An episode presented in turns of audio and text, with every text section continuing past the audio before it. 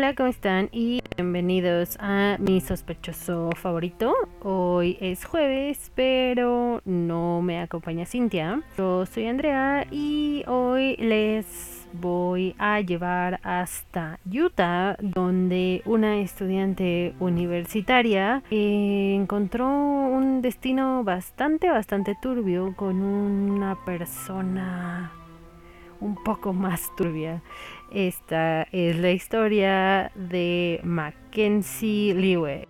Debido a lo sangriento de este caso, se recomienda la discreción del oyente. El siguiente episodio puede contener descripción de violencia y abuso que algunos pueden encontrar ofensivos. Extremen precauciones en los escuchas menores de 12 años.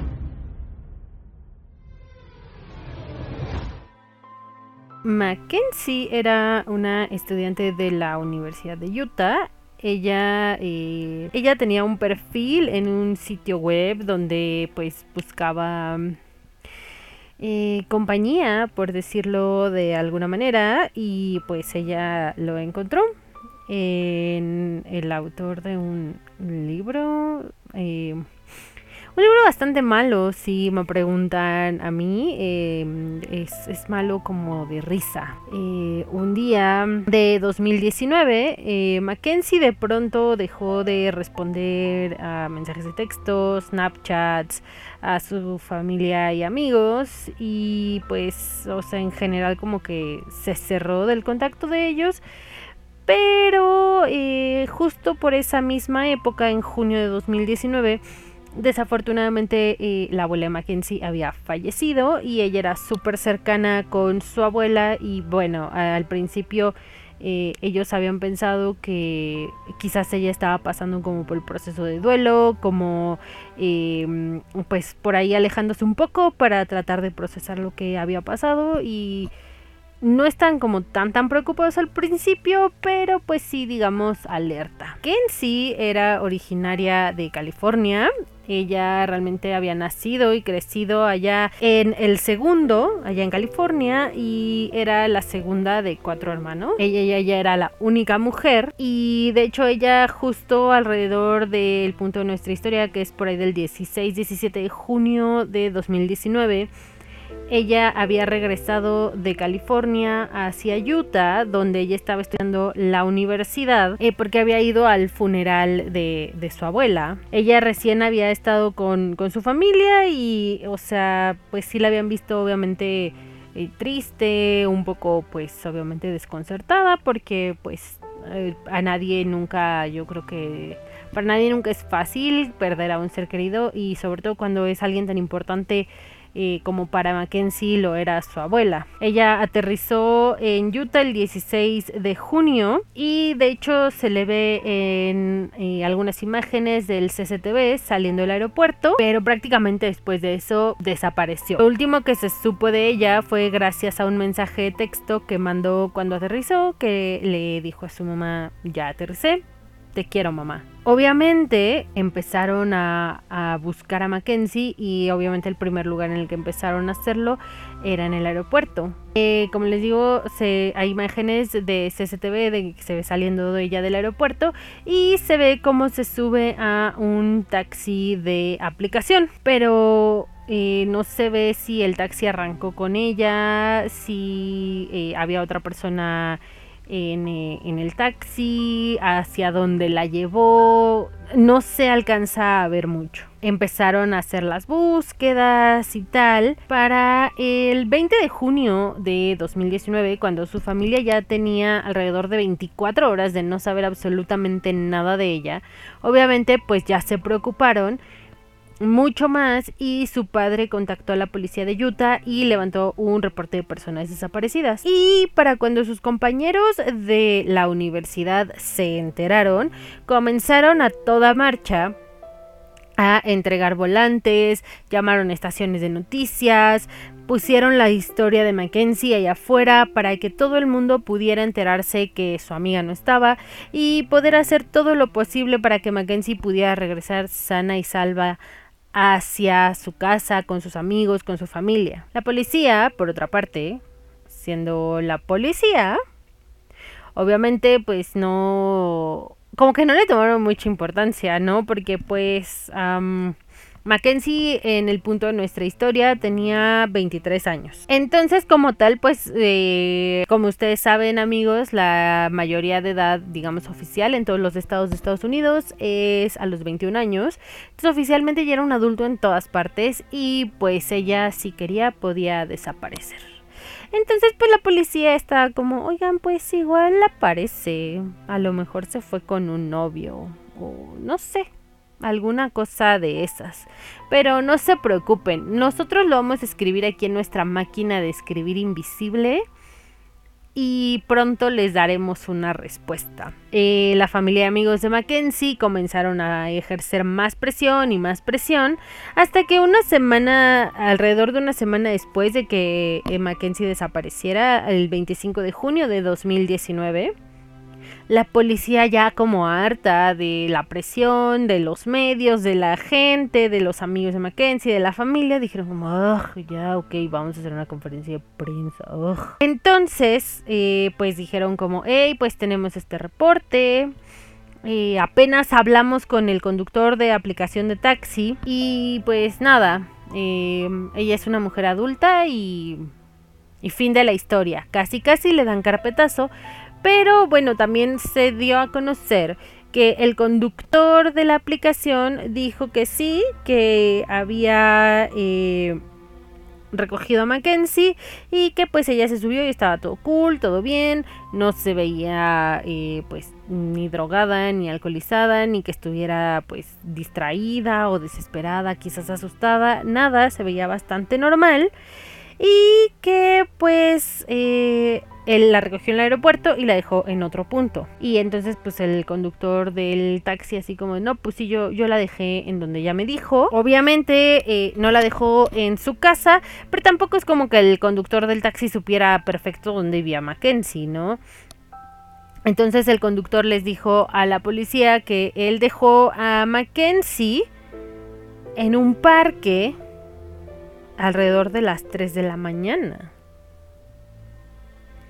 El conductor dijo que ahí eh, la dejó y vio cómo se encontró con otra persona.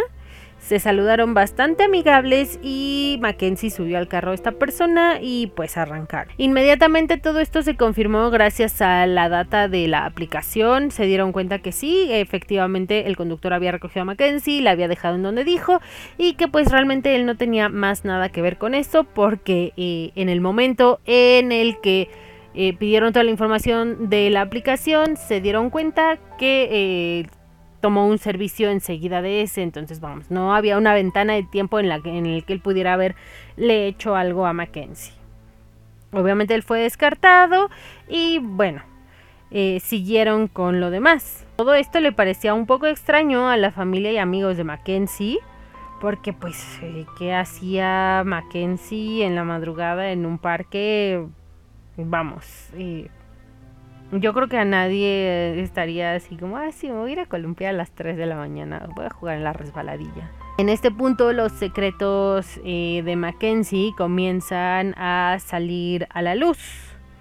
Porque pues bueno, como siempre, eh, sus amigos la describen como alguien tímida, pero agradable, que era una buena amiga y que ella estaba buscando ser un poco más aventurera y quizás conocer gente diferente, como expandir sus horizontes, pero bueno, em, vamos, no creo que expandir los horizontes sea encontrarse con un hombre misterioso a las 3 de la mañana en un parque. No lo sé amigos, ¿ustedes qué opinan? ¿Esa es la clase de aventuras y cosas diferentes que les gustaría hacer? Mackenzie eh, creció en la iglesia de los santos de los últimos días, mejor conocidos como la iglesia mormona. Pero ella como tal, pues en este punto de su vida ya no estaba como tan apegada a esas creencias y a ese tipo de comportamiento, ya estaba como queriendo hacer otra cosa. Y sus amigos también, eh, pues no les cuadraba mucho esta idea de, de Mackenzie encontrándose con alguien a las 3 de la mañana. por más aventurera que ella quisiera ser. Desafortunadamente el conductor de, del taxi no pudo darle más información a la policía porque no alcanzó a ver bien perfecto a, la persona eh, con la que se vio Mackenzie, no pudo ver bien el vehículo, no les pudo dar muchos más detalles, pero al menos ya tenían un poco más de información que al principio. Un poco antes de la desaparición de Mackenzie pasó algo eh, bastante random que también ayudó un poco a... A crear esta imagen medio rara que se fue generando de Mackenzie. Eh, ella estaba un día en un bar ahí en el centro de Utah y de pronto empezó a platicar con una persona que resultó que era un oficial retirado de la policía de Utah y que ahora ya era un detective eh, privado. Obviamente esta persona cuando se dio cuenta que la persona que había desaparecido era la chica con la que había hablado en el bar, se sintió un poco obligado a tratar de ayudar y entonces él comenzó su propia investigación. Esta investigación que él hizo por su lado reveló a la policía que Mackenzie estaba, eh, digamos, inscrita en un sitio web de citas, pero no era un sitio web de citas normal, eh, amigos, como, no sé, Tinder o Bumble o no sé, como cualquier este tipo de, sitios de citas que hay ahora que utiliza la chaviza para conocer gente.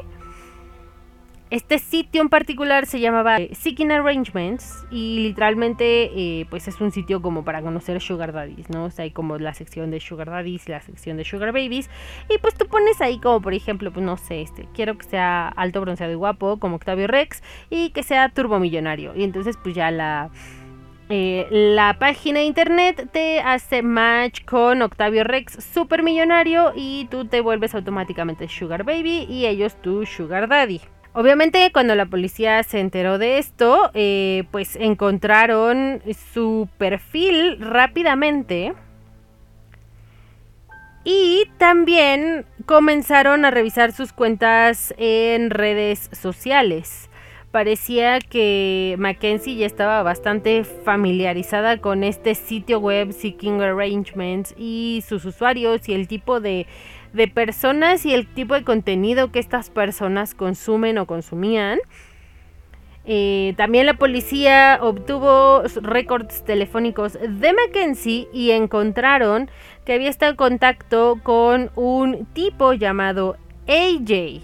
Con esta información, pudieron detectar que em, la última vez que el teléfono de Mackenzie rebotó en una torre, el teléfono de esta persona rebotó en la misma torre, entonces dijeron como, mm, un momento, quizás deberíamos ir a investigar a esta persona, quizás deberíamos hablar con él, porque a lo mejor él sabe qué onda, porque pues, oigan, estuvieron juntos la última noche que ella fue vista la policía va a casa de este personaje AJ y en el pietaje de la bodycam de los policías se ve cómo llegan a casa de este fulano y él pues obviamente no está nada contento de ver a la policía ahí en su propiedad. les pide que ah, quiere hablar con su abogado y se comporta como un niño chiquito, se tira en el pasto, hace todo un lío y en ese momento es arrestado. Esta persona, su nombre real es Ayula Ajayi. Él es originario de Nigeria y él había conocido a Mackenzie en este sitio Seeking Arrangements. Habían estado hablando alrededor de un año, por ahí desde el 2018 y él había sido un modelo nigeriano anteriormente. Eh, salía por ahí en algunos comerciales y era modelo como para eh, gear de gimnasio. Eh, una cosa bastante extraña, por no decir folclórica. Y bueno, AJ también escribió un libro, el que les comentaba al principio, amigos, que es como malo chistoso. Eh, el título con la traducción quedaría algo así como identidad falsificada o algo por el estilo. Trata como de un adolescente que es como marín o entrenado en el ejército, una cosa bastante extraña. Eh, si ustedes entran a un, al sitio de Amazon del libro. La verdad las críticas son muy muy malas, ni siquiera eh, se antoja tratar de leer un poco del libro, eh, en mi muy humilde opinión. Eh, AJ había sido un estudiante en la Universidad de Utah y estaba estudiando informática. Pero de pronto se encontró con issues de su visa y no solo eso, sino que también eh, robó un iPad. Entonces, obviamente, la universidad se vio obligada a expulsarlo. Él eventualmente eh, como que volvió a aplicar a la universidad y como que le dieron chance de nuevo, pero realmente nunca eh, obtuvo su título. Él estaba pues no casado, pues digamos como que juntado con una mujer llamada Tanisha, igual de ahí de Utah, pero Tanisha lo dejó por sus arranques de violencia. Él estaba viviendo en Salt Lake City y su casa también estaba listada en Airbnb. Yo nunca me he quedado en un Airbnb, pero yo asumo que no está bien que haya eh, tres cámaras de seguridad en la recámara principal, como este personaje tenía. Tenía cámaras de seguridad por toda su casa, no solo eh, en la recámara. Empezando por ahí, pues yo ya pues, cancelo mi reservación, ¿no? Obviamente esto, el criptardo asqueroso no lo, no lo ponía en el anuncio, ¿verdad? Eh, también eh, se supo que un par de meses antes de la desaparición de Mackenzie, DJ habló con un contratista y le dijo como, hey, quiero hacer un par de modificaciones en mi casa. ¿Crees que se pueda construir como una especie de piso subterráneo debajo del porche? Eh, quiero que tenga muros gruesos, que sea a prueba de sonido. Porque según él, eh, escuchaba música muy alto y pues no quería molestar a los demás. También quería que tuviera como una puerta escondida este cuarto piso raro. Eh, porque quería él esconder el alcohol de sus amigas slash parejas mormonas. Y también eh, le dijo al contratista como, hey, ¿crees que pueda colgar unos ganchos en el techo como para colgar así como la res, como la tienen colgada en las carnicerías y así. Y, pues bueno, también le dijo como, oye, y se puede hacer como, como súper seguro. O sea, pero no seguro así como de, ay, pues este, no sé, como un búnker antibombas o así, sino seguro como de, este, o sea, biométricos y que solo la retina de mi ojo lo abra, así como tipo eh, James Bond. Y obviamente el contratista fue como, dude, no. Esto está súper creepy, esto está súper raro. Voy a perder mi licencia, no voy a hacer nada con esta criptardez, entonces pues ahí te ves.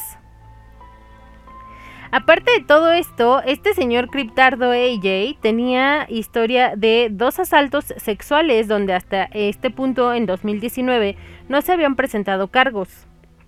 La policía condujo una búsqueda en su patio donde encontraron evidencia de que había quemado algunas cosas, así como, como en el pasto, como ya saben. Y eh, pues bueno, ahí encontraron pertenencias de Mackenzie, encontraron su licencia de conducir y algunos restos óseos de Mackenzie.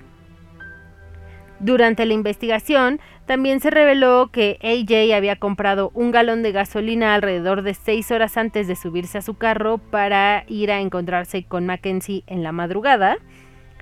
Y los vecinos también revelaron que alrededor del 17-18 de junio él había encendido una gran fogata así de la nada. Pero como tal, el cuerpo de Mackenzie no había sido encontrado. Entonces, la policía aún tenía toda la información, toda la data del teléfono de este criptardo y entonces usándolo y usando los récords telefónicos, encontraron que eh, su teléfono empezó a rebotar en torres hacia el norte de Utah, en un lugar llamado Logan Canyon. Y él estuvo ahí alrededor de dos horas Entonces, siguiendo las señales que fue dejando su teléfono como migajas digitales, por eso les decía, amigos, todo lo que hagan deja una huella digital literal. Entonces, sean muy cuidadosos, no maten gente. Con estas migajas digitales que fue dejando, fue que pudieron encontrar a Mackenzie en este lugar llamado Logan Canyon, en un área boscosa, y afortunadamente, bueno, pudo regresar con su familia y con sus amigos. No como todos hubieran querido, pero al final del día, bueno, Mackenzie pudo regresar. Y entonces la policía se dio cuenta que AJ desde el principio había planeado matar a Mackenzie, porque se dieron cuenta que había apagado sus cámaras de vigilancia desde que salió de su casa. Y cuando él y Mackenzie regresaron a su casa, em, él la estranguló con un cinturón y también le dio un golpe contundente en la cabeza que hizo que Mackenzie se desmayara.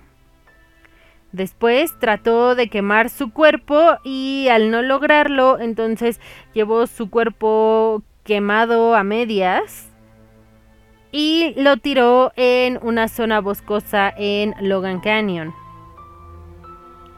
AJ fue cargado y arrestado por secuestro y asalto sexual. Estos dos cargos fueron relacionados a las dos mujeres anteriores. Y eso no es todo. Este señor Criptardo también fue acusado de 19 cargos de explotación sexual de un menor por eh, imágenes que encontraron en su computadora portátil. Entonces, bueno, este full on criptardo redondo, una cosa terrible.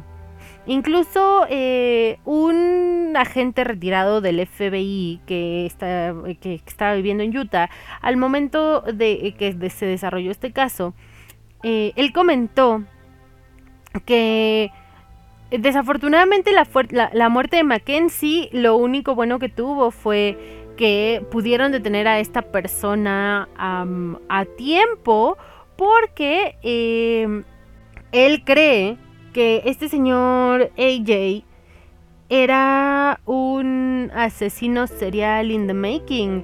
Probablemente hubiera eh, sido una especie de Todd Coppler moderno, no sé, algo así bastante raro, porque pues vamos, ¿quién manda a poner ganchos en el techo de un cuarto subterráneo que quieres construir?